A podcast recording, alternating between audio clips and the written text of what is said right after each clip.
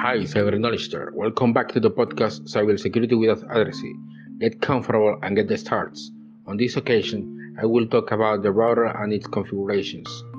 I will tell you, sometimes you don't have the money to invest in a security application at a sufficient level of network and infrastructure.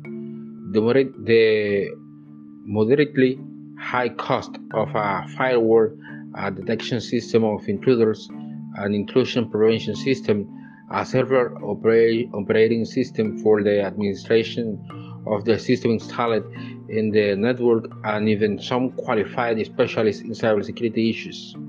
Complicate the protection of digital assets when the organization is just taking its first steps. But you have to protect yourself in some ways as soon as possible.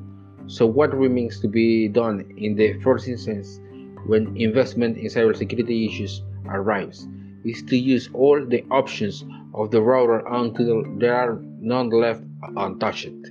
For example, in the router we can configure we can configure an DMZ. This section allow, allow, allows us to divert the connection request by a given services to it, thus preventing any vulnerability of that service from affecting the rest of the, net- of the network. Another, another section of the router is uh, the blacklist. There, we can insert unwanted IPs. An important detail that cannot be left out is the type of recording.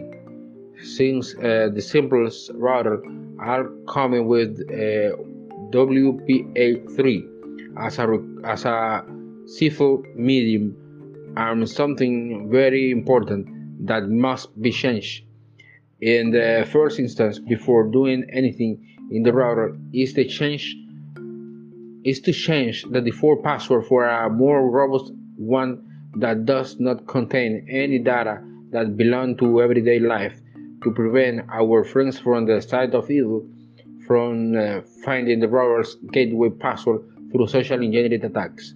Remember, be safe when you are navigating the seas of the internet.